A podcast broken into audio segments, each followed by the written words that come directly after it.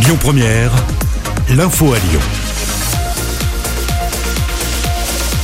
Bonjour Yannick, bonjour. à tous. Une collision entre une voiture et un scooter a fait trois blessés graves. Ça s'est passé vers 20h, quai des Célestins.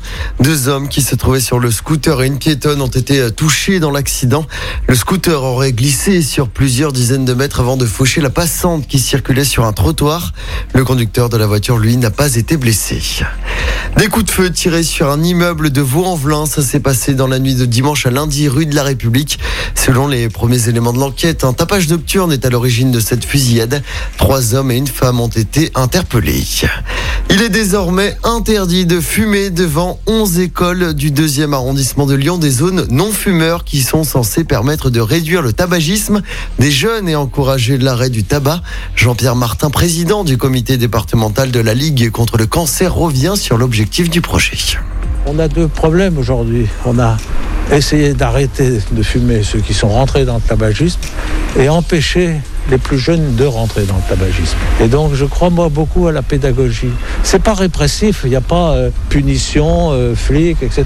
C'est de la pédagogie, en sachant que si une maman vient un jour devant qu'elle a sa cigarette, je suis sûr qu'il y aura des enfants, voire d'autres parents, pour lui tendre le doigt en lui disant regardez, c'est pas bien ici.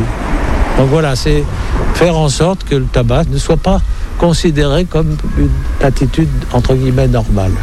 Le prochain espace non-fumeur sera inauguré à Limonest, ce sera le 10 juin. La décrue du Covid s'accélère à Lyon. 241 patients sont pris en charge actuellement dans les hospices civils de Lyon selon le tout dernier bilan. C'est 56 de moins que la semaine dernière, baisse également du nombre de personnes en réanimation.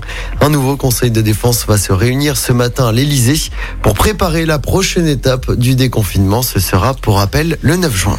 On passe au sport en basket, dixième victoire d'affilée pour l'Asvel en championnat à Maurice. Ouais, qui arrêtera l'Asvel Les Villarbanais ont battu Boulogne. Le Valois hier soir à l'Astrobal, score final 81 à 63. Prochain match pour l'Asvel, ce sera samedi avec un déplacement sur le parquet d'Orléans. En foot, ça chauffe à l'OL, règlement de compte en coulisses après la non-qualif en Ligue des Champions. Dans une interview à l'équipe, Rudy Garcia accuse le directeur sportif Juninho d'avoir fait les choses dans son dos. Selon lui, Juni aurait fait pression pour que les Brésiliens jouent en priorité. Jean-Michel Aulas a immédiatement réagi sur Twitter hier soir, je le cite, je suis très déçu de la politique de la terre brûlée de Rudy Garcia qui réécrit l'histoire oubliant qu'il avait le meilleur effectif. Fin de citation. Et côté euh, coulisses, ça s'active pour remplacer euh, Rudy Garcia. Selon plusieurs médias, Jean-Michel Aulas a déjà rencontré Christophe Galtier, qui pour rappel a annoncé son départ de Lille. Et puis toujours en football, on suivra ce soir la finale de la Ligue Europa avec un duel entre Manchester United et Villarreal. Coup d'envoi ce soir à 21h. L'info du jour qui fait du bien. Alors, j'essaie de comprendre, on va parler de chiens adoptés grâce à une école de jeux vidéo, c'est Oui, ça une école parisienne spécialisée dans les jeux vidéo a trouvé une manière efficace de soutenir la fondation très connue 30 millions d'amis. Pour récolter des dons, les étudiants ont donc organisé un live de 52 heures sur Twitch. Plus de deux jours de direct donc qui ont permis de récolter 6 000 euros de dons.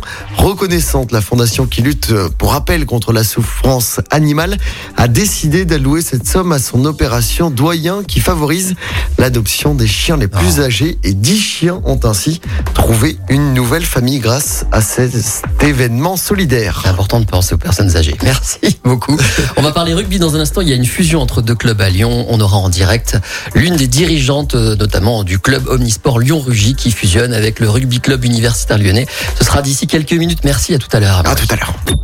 Écoutez votre radio Lyon Première en direct sur l'application Lyon Première, lyonpremière.fr et bien sûr à Lyon sur 90.2 FM et en DAB+.